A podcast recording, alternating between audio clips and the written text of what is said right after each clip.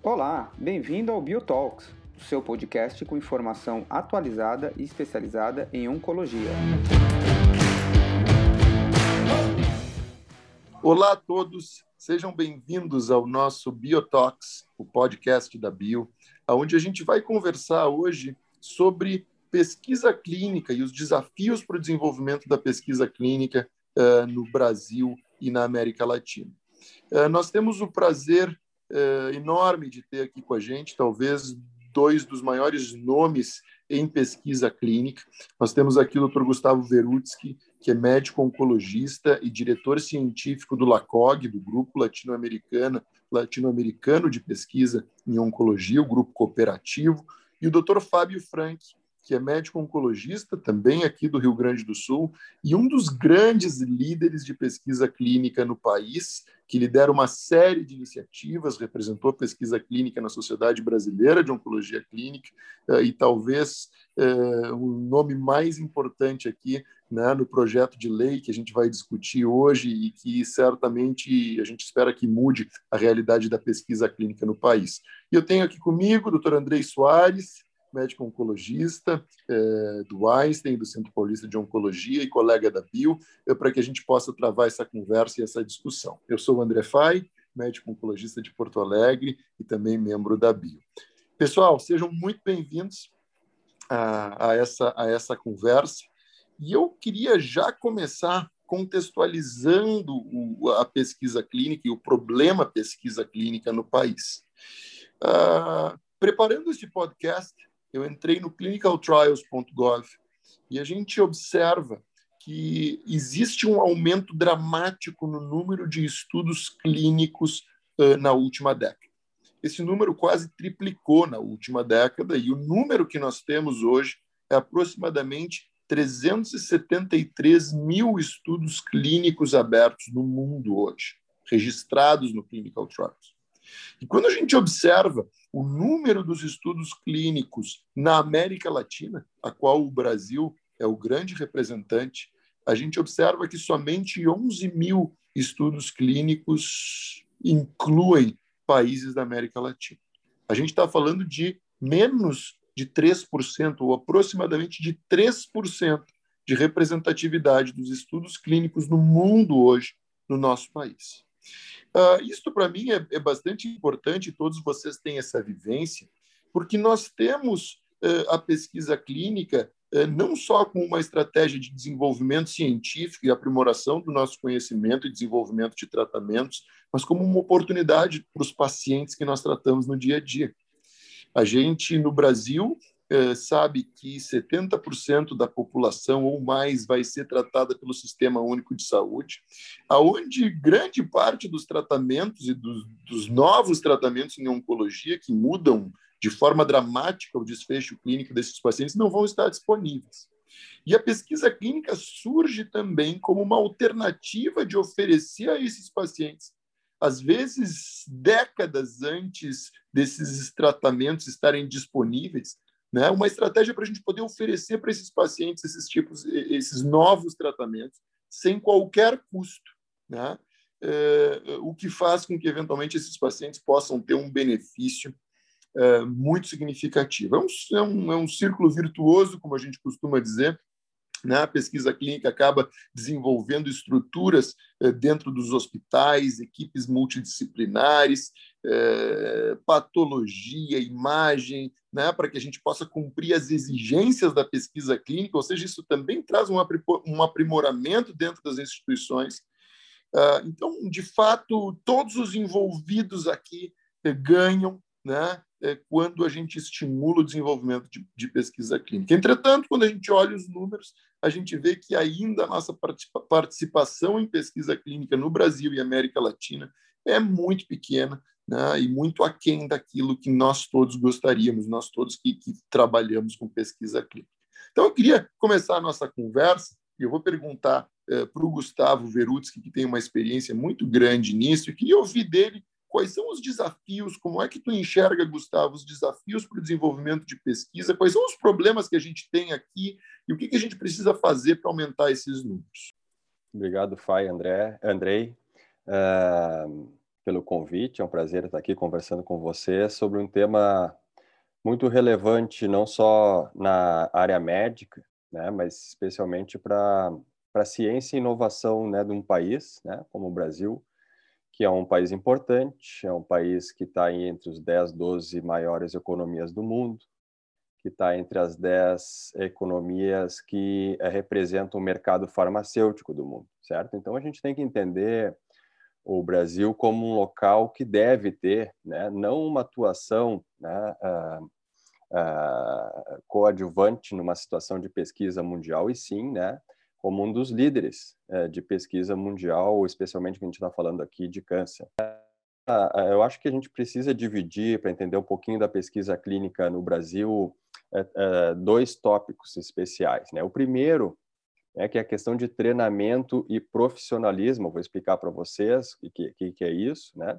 E a segunda, né, que são os estudos que chegam no Brasil né, e, a, e a necessidade de a gente desenvolver é uma regulação, um reconhecimento de estudos acadêmicos, eu vou explicar por que também. Então, na primeira parte de treinamento e profissionalismo, a gente vê e, e, e né, a gente sabe muito bem que no Brasil, especificamente vamos falar na área de oncologia, mas isso serve para as outras especialidades, o médico oncologista, ele durante a sua formação, certo? Tanto em medicina quanto em residência médica, ele não participa ativamente, na maioria dos locais e centros do Brasil de pesquisa clínica, certo? Então, a residência médica em oncologia agora começou né, a dar uma atenção especial ao médico oncologista em formação a ter uma experiência em pesquisa clínica. Né? Então, a gente precisa, tanto, no, tanto na graduação em medicina como em oncologia, que esses médicos eles uh, entendam, obviamente, um pouco de uma base de estatística, né? Mas também entendam a desenvolver, certo? Projetos de pesquisa clínica, vamos dizer assim, né? Pesquisa clínica que é aquele que se aplica para pacientes. Então, eles têm que entender o que é um estudo de fase 1, o que é um estudo de fase 2, fase 3, como é que eu escrevo um protocolo, o que, que precisa estar dentro desse protocolo e também como é que funcionam, né? As atividades de um centro de pesquisa para entender como fazer um desenvolvimento de um projeto até o final, né? CRFs eletrônicas e assim por diante. Então, essa é a parte de treinamento que eu acho que falta muito no Brasil, né? da parte médica, né? e seria importante né, ser desenvolvido essa área. A segunda, a segunda parte dessa, né, é que a gente está falando aqui do profissionalismo, significa que a maioria dos médicos oncologistas hoje que trabalham no Brasil com pesquisa clínica eles fazem isso como uma atividade, né? Uh, que não, às vezes, ou não é remunerada, ou que ele não consegue dedicar aquele tempo que ele gostaria para essa atividade. Por quê? Porque a instituição que ele trabalha, né, não enxerga ainda a atividade de pesquisa clínica como né, uma atividade profissional do médico oncologista, certo? Então, ele não é, às vezes, remunerado, ele não tem um reconhecimento ou um cargo né, dentro da instituição que é dedicado à pesquisa clínica. Ele não tem na sua agenda da semana, certo? Como tem agenda de paciente, a agenda que é dedicada à pesquisa clínica, porque o que ele tem que fazer? Ele tem que ver paciente da pesquisa, ele tem que escrever artigos, ele tem que fazer produção científica, fazer projetos e assim por diante. Então, eu acho que esse é um, é um, é um gap aí é, que a gente tem na área de pesquisa clínica do Brasil, daí eu estou falando né, de formação de pessoas e atividade profissional dedicada, que a gente que trabalha, né, que trabalha bastante com Europa e Estados Unidos, consegue enxergar né, na atividade dos nossos colegas do dia a dia. Né? Então, quando vocês conversam com um americano ou converso com um colega europeu, vocês sabem que ele na semana tem dois dias de clínica, dois, três dias de clínica, e os outros dois dias são dedicados à pesquisa, pesquisa, produção científica e assim por diante. São dedicados oficialmente. Né? Então, essa é a primeira parte. A segunda, né, é, Fai, que tu comentaste né, em relação ao número de estudos, né, o Brasil certamente tem potencial né, de crescimento, ele está indo muito bem. Né? Eu acho que o Brasil assim está nessas últimas décadas conseguindo é, participar das pesquisas que chegam no Brasil, que são basicamente da indústria farmacêutica. Então, a gente participa, o Brasil hoje, dos principais estudos de fase 3 de registro em oncologia, né? mas o Brasil tem um potencial enorme, certo? De é, maior número de estudos, né? de maior número de centros no país. Né? A gente tem centros, né?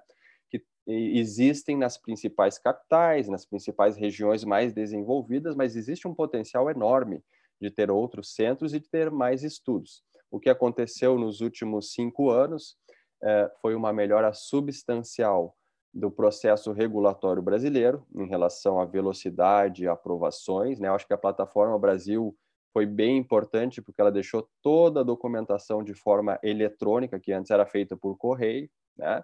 E então a gente está tendo hoje, pessoal, em torno de três, seis meses aí de aprovação ética de um estudo no Brasil, e a gente está vendo, né, como investigador, no nosso centro lá na PUC, por exemplo, estudos que estão abrindo no Brasil antes dos Estados Unidos, né, que era uma situação assim que nunca acontecia. Né? Então, Uh, o, os pacientes e o médico, oncologista ou investigador no Brasil que está conseguindo participar do estudo desde o início do recrutamento. Tá? Então, acho que isso é bem positivo, né? É, e eu acho, então, que a situação principal hoje é desenvolvimento de novos centros né? e atração de, de, mais estudos. E, por último, né, é, o que é importante, eu acho que é muito relevante para inovação, inovação, eu estou falando em inovação no país, isso serve para a América Latina, né? é o reconhecimento, é existir uma regulação que reconheça estudo acadêmico no Brasil. O que, que é isso, pessoal? Estudo acadêmico na Europa existe há 50 anos, nos Estados Unidos existem há 50 anos, é quando uma instituição acadêmica, certo? Uma universidade, um grupo de pesquisa, né? um hospital, ele faz uma proposta de um estudo clínico e ele consegue então desenvolver esse estudo clínico, né, usando né, o sistema de saúde do paciente para aqueles tratamentos, aqueles procedimentos que são standard of care, né, que é o que a gente chama né, de standard, o paciente vai fazer imagem que ele já ia fazer, exame de sangue que ele já ia fazer, e ele consegue então fazer esse estudo trazendo novas drogas, aí sim com custo, algum, algumas situações né, de eventos adversos, assim por diante, ou né, esse estudo pode ser um estudo de radioterapia, pode ser um estudo de, de novas técnicas cirúrgicas. Então, o que, que acontece na regulação atual?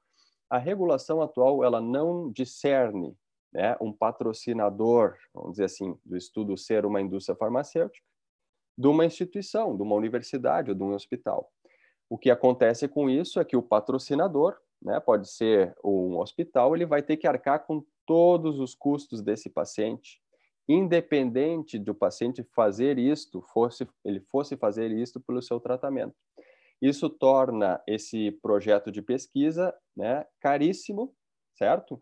Isso torna né, a pesquisa acadêmica completamente inviável, certo? Então, a gente tem uma situação no Brasil hoje que uh, ela tranca né, a inovação, ela tranca o estudo acadêmico, que pode gerar tecnologia para o país, pode gerar inovação para uma universidade, isso pode gerar o recurso financeiro né, para empresas, para universidade, assim por diante, porque é uma coparceria de desenvolvimento.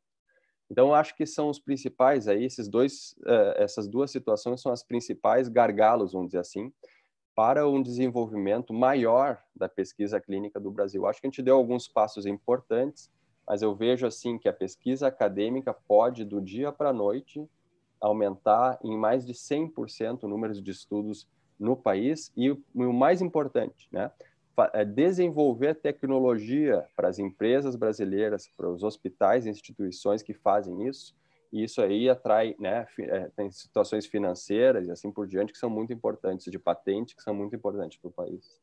Pessoal, obrigado pelo convite aí, André, é sempre um prazer. É, eu vou começar, na verdade, o, o, Gustavo deu um panorama bastante interessante, mas eu vou estressar uma série de coisas que o Gustavo falou, acho que eu tenho várias dúvidas, vou aproveitar ele e o, o Fábio aqui.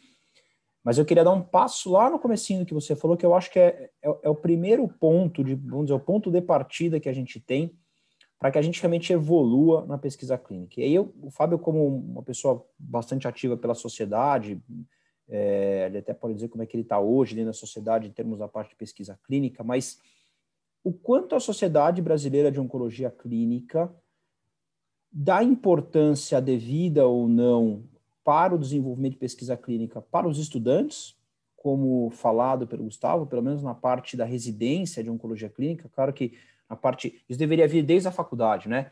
Mas isso está um pouco fora do que a sociedade, que até pode levar para outros órgãos, mas o que ela pode tocar é na, realmente na formação do residente de oncologia clínica. Então, o quanto ela está realmente ativa nisso e reestruturando isso dentro do calendário da residência clínica de, de, de oncologia clínica.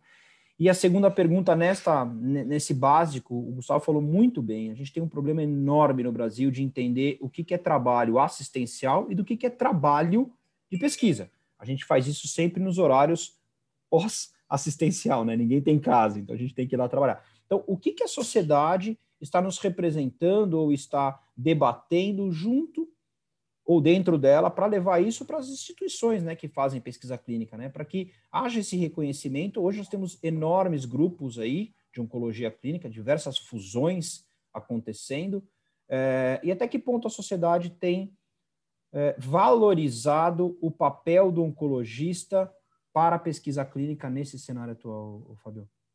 Obrigado, Andrei. É, eu acho que a gente tem que fazer aqui uma recuperação histórica de tudo que vem acontecendo com a pesquisa clínica. Eu gostaria de trazer alguns números para complementar tudo que foi colocado aí pelo André e pelo Gustavo.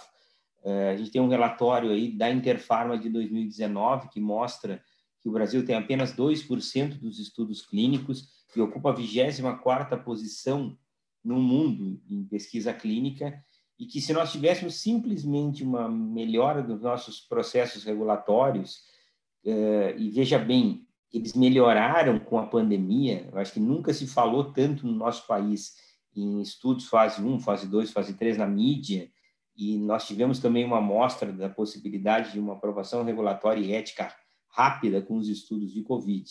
A questão é que nós não temos previsibilidade no nosso país para que a gente possa dizer, não, a partir de agora, então, será assim. É, pode ser assim, a gente pode ter uma aprovação de um estudo, por exemplo, que eu tive aqui em 119 dias, quatro meses da submissão do pacote regulatório à visita de iniciação, ou você pode demorar aí quase um ano, é, com pendências que começaram a reaparecer, por exemplo, com relação ao braço placebo pela CONEP, de estudos reprovados no Brasil que não aceitam é, a utilização do placebo em doenças né, onde você não tem uma indicação, por exemplo. Então, a, a complexidade do sistema é é, em virtude da falta de legislação.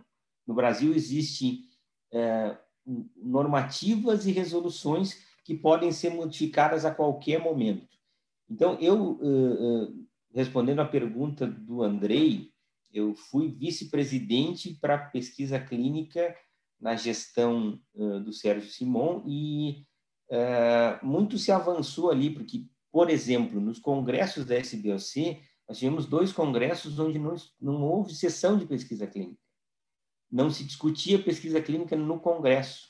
Por não existir nenhum tipo de regulamentação de lei que organize a pesquisa acadêmica, nós não temos financiamento. E, uh, então, em 2013, talvez a gente teve nosso pior cenário, que foi quando nós estávamos demorando um ano e meio para uh, abrir um protocolo de pesquisa no Brasil, fazendo com que os estudos não abrissem. Quem trabalha mais tempo com pesquisa passou por essa experiência de a gente ter sete dias para recrutar, 15 dias para recrutar, ou simplesmente receber a notícia de que o recrutamento havia encerrado no mundo e nós não havíamos aberto os estudos aqui por pendências na CONEP e na Anvisa. Então, primeira coisa é reorganizar com relação a tudo isso. É, eu hoje faço parte do comitê de pesquisa clínica é, da SBOC, Vou voltar a SBOC uh, para o Conselho Fiscal agora, para a gestão do, do, do Paulo Hoff como novo presidente, e espero poder utilizar a pesquisa clínica, uh, esse papel que eu tenho na pesquisa clínica, junto à sociedade, para a gente poder avançar.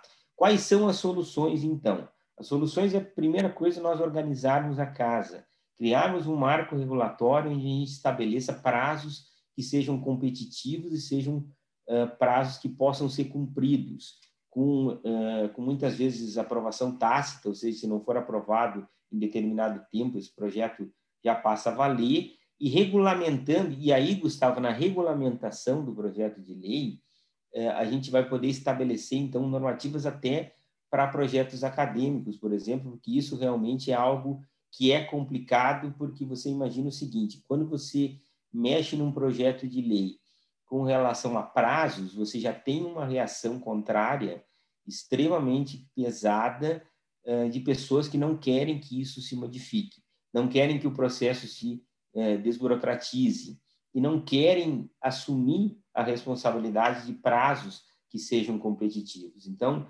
uh, primeira coisa é colocar ordem é, é estabelecer, então, regras claras, criando um marco regulatório, e é isso que o projeto de lei, então, 7082 17, que agora está tramitando na Câmara dos Deputados, estabelece, e depois do projeto aprovado, tem a parte, então, da normatização, que é aí que a gente vai entrar. A sociedade tem que evoluir muito no sentido de, incluindo, então, no novo currículo aí, é, de residência médica, uma parte da pesquisa clínica e onde a gente possa, então, começar a trabalhar pesquisa clínica no meio acadêmico, capacitando, formando os médicos para enxergar isso como uma profissão. Quando a gente fala, por exemplo, das várias áreas que nós podemos de, nos dedicar na pesquisa, eh, na, na oncologia clínica, uma delas tem que ser a pesquisa. A pesquisa não pode ser um apêndice do nosso trabalho, um apêndice da nossa formação. Ela tem que se profissionalizar. Então, felizmente, todo esse debate em, em torno do projeto de lei já reduziu muito aí os prazos de aprovação, uh, os protocolos estão vindo mais para o Brasil, nós estamos recebendo até alguns estudos fase 2 e alguma sinalização de estudos fase 1, um, que há anos atrás seria impossível, mas nós precisamos, então, agora assumir as nossas posições de líderes que nós somos desse processo e uh, estabelecermos que na regulamentação do projeto de lei a gente possa, possa abordar o máximo de tópicos uh, uh, para que a gente possa, então, desenvolver a pesquisa acadêmica e, e visualizar aquilo que nós queremos para o futuro da pesquisa daqui por diante. Então, primeira coisa, quais são os motivos de nós termos tão pouco estudo no Brasil? É um viés ideológico, infelizmente, é a centralização da burocracia em Brasília, então nós precisamos descentralizar, por exemplo, a aprovação ética e também prazos que sejam prazos competitivos e previsíveis, onde a gente possa dizer, não, no Brasil nós temos tal prazo, né, dentro de uma lei e esse prazo então tem que ser cumprido. Vamos ter trabalho também para que a gente possa melhorar a força de trabalho de órgãos que são fundamentais, como por exemplo a Anvisa, né? A Anvisa é, por se tratar de contratação de funcionários públicos, muitas vezes não tem uma força de trabalho ágil o suficiente para acelerar esse processo. Então, dentro disso tudo, nós temos que ser é, também bastante engajados envolvidos politicamente. Eu acho que a Sociedade Brasileira é, de Oncologia Clínica pode nos auxiliar nesse momento. A sociedade estava parada, né? nessas últimas gestões ela começou a se mobilizar, mas nós precisamos dar agora uh, a velocidade e os inputs que a gente precisa para que as coisas realmente aconteçam. Uh, vocês estavam falando, uh, pessoal, em relação à sociedade, né, especificamente a Sociedade Brasileira de Oncologia Clínica, e eu estava aqui pensando que também existe um papel da sociedade como um todo em entender o papel da pesquisa clínica, né? E eu acho que todos nós já ouvimos aqui né, eh, eh, de pacientes que né, serão então cobaias do tratamento, né? Isso é, é tema de amplas discussões e, e, certamente do nosso dia a dia, né? Que é como a gente levar é, o conceito da pesquisa clínica, a importância da pesquisa clínica, todos os ganhos que a pesquisa clínica pode trazer, também para o público que vai participar de pesquisa. Né? É, né? E, como esses benefícios podem acontecer e, de alguma forma, desmistificar um pouco a pesquisa clínica a nível da sociedade geral. Né? E eu acho que tem um papel de educação, assim, eu sinto que esse papel ele também é importante. Acho que quando o Fábio coloca, né, que talvez isso seja um papel da nossa atuação como líderes, né, eu acho que é, no momento em que a gente também começa a formar pessoas, capacitar pessoas, a gente também começa a levar esse conhecimento é, para fora. Um ponto que eu queria é, ouvir vocês, né, e que talvez seja um ponto é, que ajudou o Fábio a colocar Ijuí no mapa do mundo da pesquisa clínica é que, mesmo com essa dificuldade eh, regulatória, com a imprevisibilidade eh, de todos esses processos, às vezes, com sete dias abertos, tu conseguia ser o top recruiter do mundo, ou seja, né, o pesquisador que mais incluiu pacientes naquele estudo, devido à eh, capacidade de recrutamento que os nossos centros têm né, é, de recrutar, até porque muitas vezes aquela é a melhor alternativa de tratamento é, para os pacientes. Então, eu queria uma pergunta bem assim simples de dia a dia: como é que vocês encaram a pesquisa, a pesquisa clínica no dia a dia? Né, considerando que a gente tem é, uma competição, ao meu ver, e eu acho que esse é um, é um tema, é um ponto delicado da conversa, uma competição com os modelos de remuneração que hoje estão presentes dentro da oncologia. Né? Então, muitas vezes, encaminhar um paciente, eh, por exemplo, de Porto Alegre para Ijuí, no Rio Grande do Sul, para entrar num protocolo clínico, pode impactar nos ganhos daquela instituição ou daquele médico oncologista. Como é que vocês encaram isso? Né? Como é que vocês veem essa situação? Gustavo, o que, que tu acha? Então, assim, é, só para é, comentar do, do vamos falar sobre isso, mas só para comentar que vocês estavam falando de a questão de recrutamento e a questão da educação da sociedade, isso aqui é importantíssimo, né, pessoal? Porque assim, ó, é, o paciente brasileiro hoje ele não tem praticamente nenhuma informação sobre pesquisa clínica, tá? Quando vocês entram no site do NIH, que é o Ministério da Saúde americano, tem um banner escrito assim: por que devo participar de pesquisa clínica? Certo? E existe todo um, um material né, de é, documentos que explicam o que é isso para o paciente. Né? E o Brasil, especialmente a América Latina, é praticamente nulo. Né? Então, assim, a gente esperaria até uh, nessa situação que o Ministério da Saúde, né, ou as secretarias ou até as sociedades daí médicas né, conseguissem dedicar um, né, um, um material é, e ter um programa educacional para os pacientes, entende? Explicando o que é pesquisa clínica, porque como vocês estão vendo, e, né, Fábio, que tu comentou, a, a questão do Covid, eu acho que trouxe bastante discussão e informação para as pessoas sobre a importância da pesquisa clínica. Tá, tá todo mundo aí, a questão das, das né, os estudos de vacina, então todos querem participar, o pessoal entender um pouco mais, né? Mas eu acho que tem que ser assumido, porque a pesquisa clínica para um país é importantíssima para a inovação, entende? Isso aqui tem que ser assumido como uma situação estratégica para um país. Né? Então, a comunicação para os pacientes é uma coisa importante, a educação. A outra né, que você sabe muito bem no país, é assim: onde é que estão abertos os estudos para minha doença? Certo? Então, assim, o paciente também hoje não consegue né, identificar na sua cidade quais os estudos que estão abertos, certo? Então, tem um paciente com diagnóstico de câncer de rim, onde é que ele vai procurar? Onde é que tem estudo aberto? O paciente americano europeu vai para o site, vai para a mídia social, que é muito usado nesses países, e consegue saber onde é que tem um estudo aberto para ele. Né?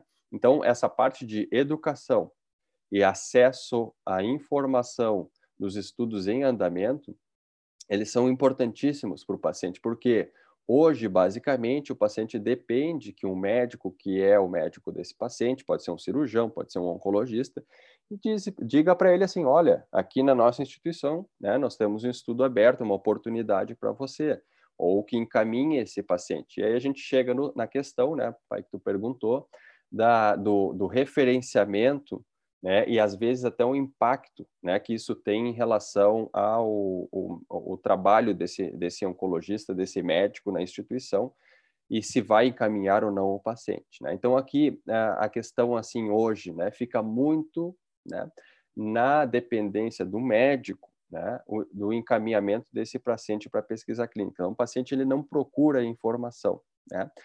E em situações, especialmente de instituições que não são em grandes centros, né, estão, são instituições que não participam muito de pesquisa clínica, essa situação do médico né, de encaminhar ou fazer o tratamento do paciente na, na sua instituição normal, né, ela certamente é uma situação é, é, um pouco complicada, né, porque ele vai ter que parar o trabalho e procurar os estudos para o paciente, porque não tem acesso, nem o médico tem hoje acesso muito fácil, né? então ele tem que parar para ver isso, ele tem que parar para identificar se o paciente é potencial ou não e tem que encaminhar o paciente. E ele também tem uma dependência, né? Aí no modelo brasileiro aí básico, né, de remuneração, da, dos tratamentos do paciente, né? Ah, então, assim, isso fica num, num, dilema, entende? Que às vezes não é uma questão principal. Eu não, eu não acredito que seja uma questão principal hoje isso, e sim a falta de acesso, né? ao encaminhamento, porque a gente tem né, grupos né, de médicos né, de, de, de, de comunicação e a gente vê que quando tem estudos bons, né, abertos para os pacientes, esses são referenciados. Só para vocês terem uma ideia, no nosso centro de pesquisa do Hospital da PUC, metade, a gente fez um estudo, a gente foi avaliado onde é que vinham os pacientes para os estudos de imunoterapia. Metade vinham de fora da instituição. E muitos deles, uma grande percentagem, do sistema privado. Então, a questão, acho que, de remuneração, ela não é tão relevante, e sim de informação. Né? Então, acho que isso é um, é um grande ponto tem, que tem que ser também trabalhado. Daí tem, né, pelas, pelas, pelos governos, né, secretarias, ministérios e eu acredito também que as sociedades, né, a gente está falando não só de onco, né, sociedade de cardio, né, de dermato, todos aqui, reumatologia que tem muitos estudos de neuro, eles, essas sociedades ele, elas têm que eh, pensar, né, que isso aqui é bem importante, né, para os pacientes e para os médicos. E, fundamentalmente, a nossa dificuldade diária como oncologista clínico é, é, o acesso, né? Acesso a novas tecnologias e acesso à medicação, seja no sistema privado, seja no sistema público. Quando um dos hospitais que eu trabalho uh, é um hospital misto que atende SUS e 80% dos pacientes são SUS. Então, uh, quando eu comecei a trabalhar em pesquisa clínica, foi porque eu assisti uma aula no ASCO que dizia que o acesso a pacientes uh, a, um tratamento de ponta no Canadá, a melhor possibilidade era por pesquisa clínica. E aí eu fui tentar entender, então, se isso era possível no Brasil. E também vi a complexidade as dificuldades que se tem num país de dimensões continentais, com realidades totalmente diferentes, onde a gente tem o Sul e o Sudeste, né, com, com centros e hospitais mais capacitados, e o Norte e o Nordeste sem essa estrutura, mas principalmente a questão uh, burocrática e legal, né, que fazia com que os médicos brasileiros não pensassem na pesquisa clínica como uma atividade profissional. Quando você sim aí se profissionaliza, você consegue então uh, entender como é esse processo uh, e falando diretamente no recrutamento, eu acho que o recrutamento a gente tem vários níveis aqui mas talvez a solução para que o paciente tenha acesso tanto no âmbito privado quanto no âmbito público seja que a gente tenha um número eh, de centros de pesquisa suficiente para que cada instituição possa fazer os seus próprios referenciamentos. Então, essa é a primeira coisa. Uh, sites de divulgação de estudos clínicos, vocês devem concordar comigo, inúmeras já foram as tentativas né, por por eh, se criarem sites, e eu fico me perguntando por que, que isso não funciona. Né? Se é uma questão cultural, se é uma questão eh, de nível educacional na nossa população, que não tem esse hábito, né, de como a gente poderia quebrar isso, porque hoje a maioria eh, dos pacientes que a gente recruta ou é pela busca ativa no banco de dados ou pelo referenciamento de algum colega que acaba nos encaminhando o paciente. É, a gente ainda não tem essa cultura do paciente buscar o centro de pesquisa é, é, para um estudo clínico, tentar ver se isso se encaixa no seu caso. Então, nós teríamos que avançar ainda em buscar uma ferramenta única nacional que tivesse, então, possibilidade de uma consulta por profissionais médicos ou pela população leiga, pelos pacientes, que fosse de fácil acesso. Como é o Clinical Trials, por exemplo, né, que é completamente inacessível para a nossa população. Realmente, nós precisamos encontrar essa fórmula. Falando novamente em Sociedade Brasileira de Oncologia Clínica, foi feita uma tentativa de se criar uh, um site para isso. Uh, esse site seria, então, alimentado pela indústria farmacêutica e não pelos centros, porque esse é um grande problema, né? os centros não conseguem manter os seus protocolos atualizados e ter pessoas que cuidem dessa atualização, mas ele também não decolou. Então, talvez a gente pudesse aproveitar aí é, é, e fazer uma, uma, filtragem disso, né? E, e, tentar achar uma maneira de que esse site pudesse funcionar ou, ou até criar outras ferramentas que fossem mais evoluídas. Mas hoje o recrutamento ele está nas mãos principalmente do empenho do investigador e você ter ferramentas de fazer a busca ativa. E aí nós vamos entrar num outro detalhe que é ainda mais complexo, né, na questão do banco de dados, que a maioria das instituições são instituições que não têm banco de dados. Você não consegue fazer uma, uma, uma busca eletrônica, por exemplo, né, de número de casos, você tem que revisar aí paciente por paciente, uh, e é talvez na grandiosidade aí do número de pacientes e das estruturas, a gente acaba perdendo muito paciente. Hoje, quantos por cento dos pacientes das nossas instituições participam, ou dos nossos serviços de oncologia, participam de pesquisa clínica? Né? A gente tem exemplos, por exemplo, na Europa, nos Estados Unidos, que 10, 12% dos pacientes acabam participando de algum protocolo de pesquisa. Será que a gente tem paciente suficiente para participar disso? Sim, mas talvez a gente não tenha ferramentas de identificação desse paciente para que isso possa funcionar melhor. Fábio e, e, e Gustavo, eu, eu queria voltar num ponto aqui. É, eu acho que um pouco até serve como história de pacientes, aí, porque a gente não tem, né? Dependendo da instituição, e acho que aqui é extremamente heterogêneo, o Brasil é muito heterogêneo nesse aspecto, eu acho que não há nem interesse para a instituição ter pesquisa. Por outro lado, há um interesse enorme para que essa pesquisa exista. Mas vou voltar a um dos, dos assuntos que eu acho que são muito sensíveis, tanto quanto a regulação, né, todo o trâmite de regulação que a gente já falou aqui, a mera insegurança jurídica geral, né, depois a regulação, aquele tempo longo de regulação.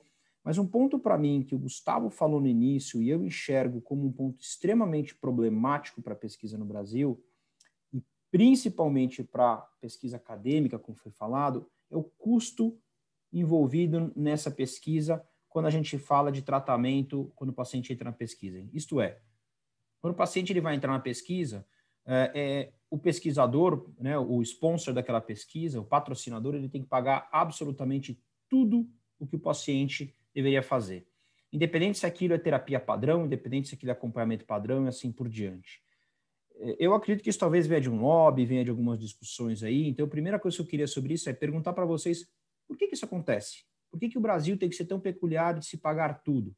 Porque isso faz com que você infle de uma maneira tão importante o custo de uma pesquisa que eventualmente ela fica é, é, é, impossível de ser realizada. E aí eu trago outro ponto. Não seria muito mais fácil a gente quebrasse um pouco essa, essa, esse problema? Não seria muito mais fácil para todo mundo pagar menos o tratamento oncológico em si, uma vez que o paciente vai fazer, ter essa tecnologia nova na mão, ter essa experiência, ter o acesso a esses remédios para os pacientes e, as, e, quem paga a conta, seja o Estado ou seja alguma fonte, é, é, algum, algum segurador ou plano assim pagar o que seria o, o padrão para esse tratamento? Quer dizer, será que não? E meu último ponto é aqui. Se você olha na PL 7082, Fábio, que brilhantemente você aí é um dos pilares disso, né? Primeiro que eu fico triste, eu acho que entrei, você me corrige, eu entrei outro dia no site da Câmara até para ver uma coisinha, parece que a última movimentação tinha sido de março de 2020. É, então, assim, nós estamos passando aqui um ano, não houve nenhuma movimentação além, né? Vinha no ritmo relativamente ok, e se não estou enganado, março de 2020 foi a última movimentação da PL. Mas ela, mais uma vez, ela não resolve o problema do financiamento da pesquisa. É, eu li lá uma cláusula, ela meio que coloca meio geral assim, que precisa pagar o que, que é importante. Mas ela não fala o que, que é o que, que não é importante. Então, assim, primeiro, por que, que isso acontece? E como a gente quebra esse paradigma? O que, é, é o que acontece aqui, André, tá? é visão, certo? Pesquisa clínica, como eu vou repetir para vocês, para um país tipo o Brasil, especialmente em desenvolvimento, é fundamental, certo? Porque é a possibilidade de gerar inovação e riqueza para o país, certo? Porque na inovação né, existe a questão de desenvolvimento de novas drogas, existe a questão de patentes de, de testes né, moleculares, né, coisas que o país pode conseguir sem muito esforço e investimento. Por que, que eu vou falar isso para vocês? Por exemplo, a gente fez um estudo lá no centro de pesquisa da PUC, a gente até publicou num. Foi até para apresentação oral de, de, de um congresso SBOC. A gente calculou quanto é que o Estado, o SUS, poupou de dinheiro dos pacientes que entraram nos protocolos de câncer de pulmão, certo? Era em torno de 7 a 10 mil dólares por paciente, que iriam gastar no SUS aquilo que eles receberam na pesquisa, certo? Então, a questão de visão, eu acho, Andrei, que é uma das, um dos principais problemas aqui. Tá? Então, o que, que a pesquisa oferece né, para um governo? Né? Ela oferece né, uma diminuição de custo e o paciente recebeu o que, que tem de melhor de tratamento. É bom para todo mundo. Tá? Aí tu pergunta assim, mas por que, que a gente não tem estudos aí acadêmicos onde esse standard of care ele possa ser pago né, pelo seu plano, né, o SUS ou plano de saúde, né, porque essa é a única forma de desenvolver num país que não tem recurso, certo? É inovação. Né? Então, por exemplo, uh, na Europa e nos Estados Unidos, né, pelo menos metade dos estudos clínicos em andamento em oncologia, pelo menos metade, são sponsor instituição. Pode ser com uma nova droga de uma companhia, mas aquele estudo é acadêmico, é do NCI, que é o Instituto Nacional do Câncer do, dos Estados Unidos, ou é do Gustavo Roussy, em Paris. O que, que acontece aqui? O Gustavo Roussy combina com a companhia que, assim, tu me dá medicação mais X né, euros para eu fazer todo o estudo, e o Standard of Care vai ser pago né, pelo convênio normal da Europa, do, da França, por exemplo. Né? O que que, por que, que isso é importante? Porque o custo do estudo diminui para 20%. Aí tu consegue que uma instituição como o Gustavo Rossi faça o estudo, desenvolva testes, marcadores de preditores de resposta, e essa instituição, com as empresas locais francesas, conseguem patentear isso. A regulação brasileira de biobanco e biorepositório não autoriza patente. Isso quer dizer que em câncer de mama, por exemplo, que a gente tem aí só por exemplo, mama print e oncotype, nenhuma empresa brasileira no Brasil vai conseguir fazer inovação. Nunca vai ter um teste molecular diagnóstico desenvolvido no país. Vocês entendem? Então, assim, o problema não é dinheiro. O problema é facilitar o desenvolvimento da pesquisa clínica no Brasil e inovação. Eu tenho certeza, independente de tipo de da, da ideologia de um governo, que se eles conseguem enxergar isso, eles vão investir, não estou falando dinheiro, vão investir tempo e regulação para desenvolver o país. Senão não gera riqueza. É, e num país, e, e, e, o meu termo é bem simples para pesquisa acadêmica, low cost. País em desenvolvimento, Brasil, América Latina, tem que fazer de tudo para criar um cenário onde a pesquisa clínica acadêmica, não estou falando da indústria, seja low cost, certo?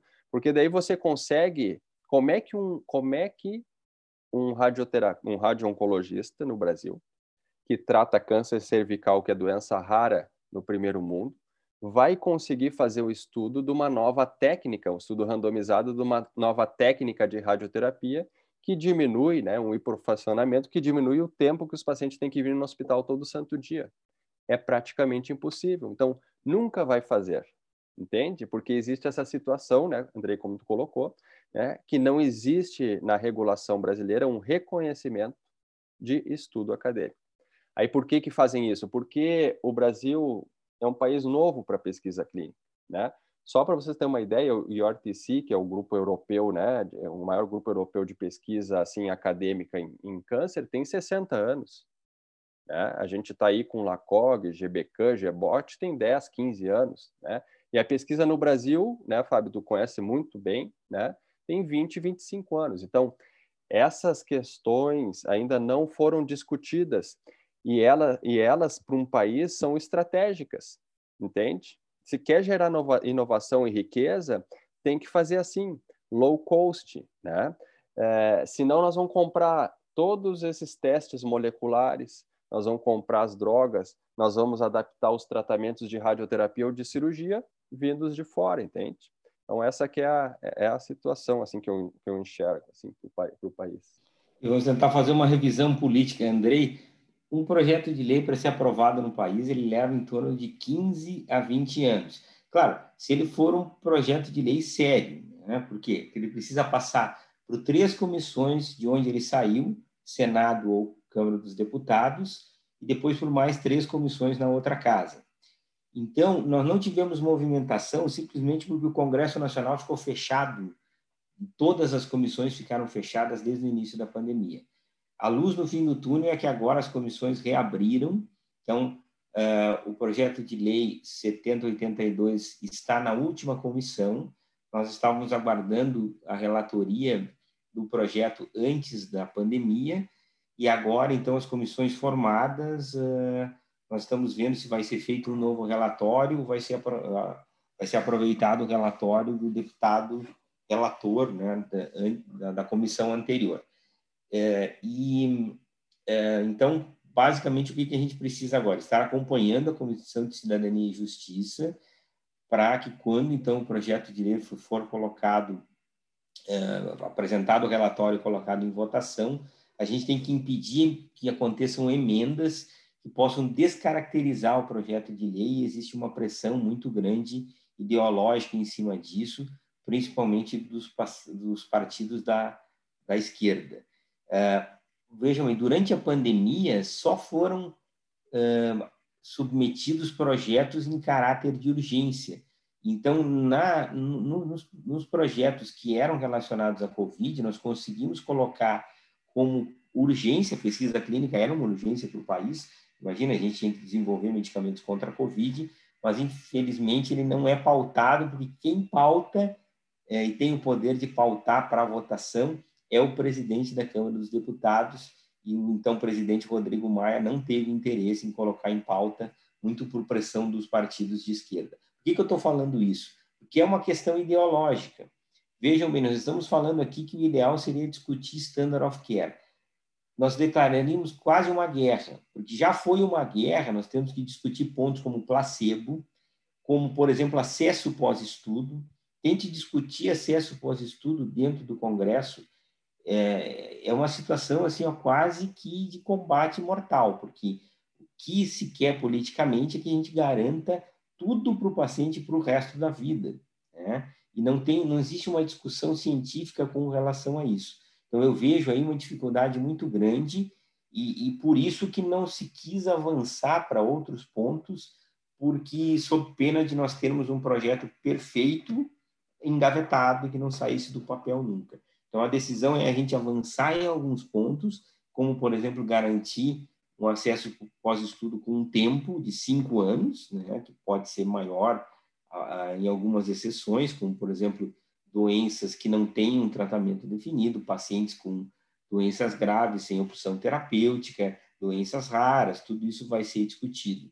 Mas a ideia é de que, aprovando o projeto de lei, então, com prazos, com uma certa regulamentação, que num segundo momento a gente possa avançar uh, e, e uh, também discutir pontos como o Standard of Care, que realmente é muito importante. A gente não consegue discutir pesquisa no, no SUS, né, que seria uh, né, a situação mais fácil né, de utilizar a estrutura do SUS com doação de tecnologia, de medicamento, mas a gente não consegue avançar. Então, aí, esperamos que o projeto de lei também não retroceda, porque ainda nós corremos o risco de emendas que venham a descaracterizar o projeto. Além disso, nós precisamos continuar fazendo pressão política para que a Anvisa aceite um prazo menor, para que, e nós vamos tentar colocar isso numa emenda agora, é, um prazo para a Anvisa de 60 dias, é, lembrando que o projeto de lei, então, retira a, segunda aprovação ética por parte do CEP, fica né, uma aprovação é, da, da CONEP, aliás, né, fica só a aprovação do Comitê de Ética Local, então creio que isso também possibilite um, um processo mais ágil, é, que a gente consiga manter, então, algum prazo de acesso pós-estudo, que não seja para o resto da vida, e, e, a gente tem que, então, ter bastante, agora, é, bastante engajamento é, para essa comissão, e, e, aí nós vamos estar usando a Sociedade Brasileira de Oncologia, Aliança Pesquisa Clínica, que é outra entidade que existe também, com alguns órgãos para a gente pressionar isso, é, mas é realmente complexo. Uma coisa que eu aprendi é, é que, na verdade, sempre é preciso fazer alguns acordos políticos na Câmara dos Deputados para que o processo uh, possa avançar. Uh, e não existe projeto perfeito, né? existe, é, na verdade, um, um bom acordo para que a gente possa ter os principais pontos protegidos e não descaracterizados nesse processo político que, infelizmente, ele é, é longo e é difícil para algumas coisas, né? Para outras não, como o exemplo da fosfetalonamina, que, que teve uma aprovação em caráter eh, de urgência, urgentíssima, nem passou pelas comissões, foi direto para o plenário e aprovado em tempo recorde. Então, vocês veem que é um jogo político também e nós precisamos ficar atentos. Fábio, excelente, e eu vou, né, eu sei que a gente poderia falar aqui horas né, sobre pesquisa clínica, esse é um tema aqui extremamente rico, eu estou aqui aprendendo muito com vocês, mas quando tu fala que isso é ideológico, deixa eu te provocar, qual é a justificativa por trás, na tua vivência dentro é, da vivência política com o estabelecimento do projeto de lei é, 7082, é, por exemplo, para não utilização do SUS, ou, quais foram assim, os argumentos que tu escutou né, contra essa utilização é, em Brasília? Existe uma demonização da indústria farmacêutica. Como a maioria dos protocolos são patrocinados, a indústria farmacêutica é vista como milionária e que consegue, então, altos lucros né, com a exploração do paciente como uma cobaia. E esse, essa é a visão que se tem do, dos ensaios clínicos patrocinados. Então, é muito difícil você é, reverter essa situação, né? você tem que mostrar que por trás disso existem é, profissionais sérios, investigadores sérios, e, e existe principalmente os pacientes que, que necessitam. Né? Então, esse protecionismo ao paciente, eu escutei várias vezes, André, uh, no Congresso e até da, da própria CONEP, que o paciente brasileiro não tem discernimento para assinar um termo de consentimento. Entende? Que ele não sabe o que está escrito ali e que, então, o Brasil precisa de órgãos que protejam esse paciente. E eu sempre coloco, então, essa proteção é tão grande que a opção é deixar eles sem nada, muitas vezes, né? morrerem sem tratamento algum em prol desse protecionismo burro né, uh, uh, e ideológico. Esse é o viés ideológico que tem que ser ultrapassado. Para você ter uma ideia, a indústria farmacêutica tentou essa pauta do projeto de lei nos últimos 25 anos e nunca foi recebida. Né, e só começou a andar quando partiu então de investigadores, de pacientes, uh, e então a gente tem essa resistência porque a, a indústria farmacêutica é rica e ela pode pagar tudo. Mas quando a gente tenta estabelecer um paralelo com os modelos que existem no mundo, né, a gente começa a dizer só é feito aqui, é só no Brasil que existe então todo esse, toda essa exigência absurda de ter que se pagar tudo e você tem que pagar medicamento o resto da vida, mesmo quando sejam medicamentos, por exemplo, antihipertensivos que já fazem parte da lista do SUS, né, que você tenha que continuar pagando então, uh, uh, e, e, mais, existem zonas que são zonas totalmente nebulosas. É, eu, eu consegui vários uh, acessos expandidos ou usos compassivos para os meus pacientes do SUS, André, e chegou na hora de, de dizer, mas tudo bem, você conseguiu de imunoterapia. Quem é que paga a infusão? Você pode cobrar uma PAC para pagar a infusão e o auditor do SUS vem dizer: não, a indústria farmacêutica que tem que pagar, mas eu consegui um tratamento que eu vou evitar a judicialização, eu vou economizar dinheiro para o Estado. Só que, pela regra do SUS, eu preciso da PAC para que seja paga a infusão. Não, então você não vai poder. Aí você entra em contato com. Então, não existe uma legislação. Eu acho que a primeira coisa é a gente botar ordem no caos, é criar um marco regulatório, pontuar as coisas e, e, e, aí eu já peço o engajamento de vocês, que é muito importante. Quando chegar a hora da aprovação do, do projeto de lei, certamente muitos papagaios de pirata vão aparecer né, para fotografia. Mas nós não precisamos de papagaios de pirata, nós precisamos de técnicos que façam a regulamentação da lei, abordando pontos importantíssimos, como o Gustavo colocou, da pesquisa acadêmica, de nós estabelecermos né, essa regulamentação para que fique o mais próximo parecido é, daquilo que a gente imagina. E depois disso, obviamente, sendo uma lei, nós vamos poder avançar, mas ninguém vai, vai poder voltar atrás e criar isso. Eu citaria também assim órgãos que perderam a sua função. Conselho Nacional de Saúde. Qual é o papel do Conselho Nacional de Saúde na regulamentação da pesquisa clínica, quando ele está cheio de sindicalistas e não técnicos? O Ministério da Saúde, então, que não consegue ter gerência sobre o Conselho Nacional de Saúde. E mais, né? não existe, então, uma interferência desses órgãos no legislativo. Então, nós temos que trabalhar agora na Câmara dos Deputados e no Senado para que o projeto de lei possa andar e andar sem emendas que possam descaracterizar o projeto. Excelente, Fábio, excelente. Acho que são pontos importantes e, e, acho que a gente vai fazer um esforço aqui para esse podcast poder atingir muita gente aí dentro da oncologia, gente envolvida na pesquisa que possa nos ajudar nesse processo. Acho que a gente já está aí há bastante tempo conversando e, e, e, certamente a gente vai ter assunto para outras conversas. Uh, e para que a gente possa finalizar, então, eu queria, né, Gustavo, Andrei, eu não sei se existe algum comentário final que vocês queiram fazer. Eu gostaria só de deixar uma mensagem, né, é, dizendo né, que para um país né, como o Brasil, a pesquisa clínica ela é estratégica, né, é uma, estrate é uma estratégia.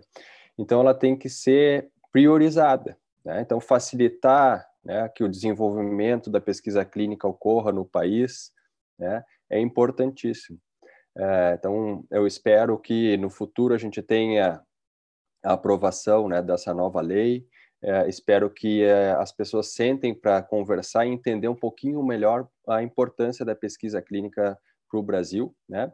E podem contar com um apoio nosso, da, acho que das sociedades médicas, mas eu acho que é bem importante para esse apoio também os pacientes, né? Os pacientes precisam né, se posicionar né, no Brasil, né, onde os pacientes em, em, Europa, Estados Unidos se posicionam. Acho que é importante o engajamento dos pacientes e desses grupos de pacientes, certamente é muito importante para levar adiante uh, e melhorar a pesquisa no nosso país.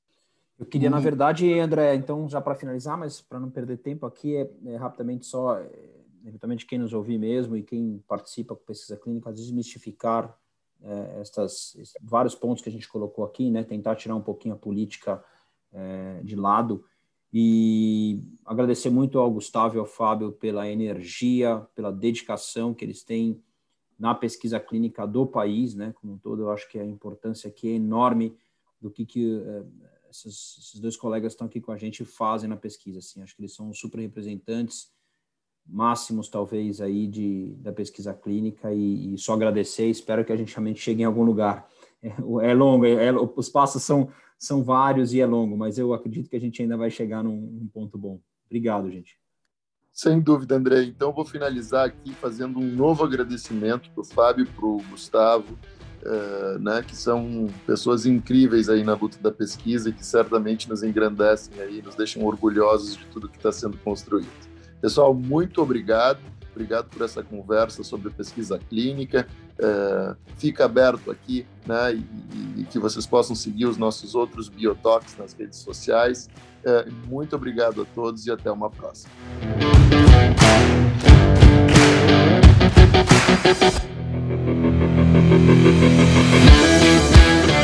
Música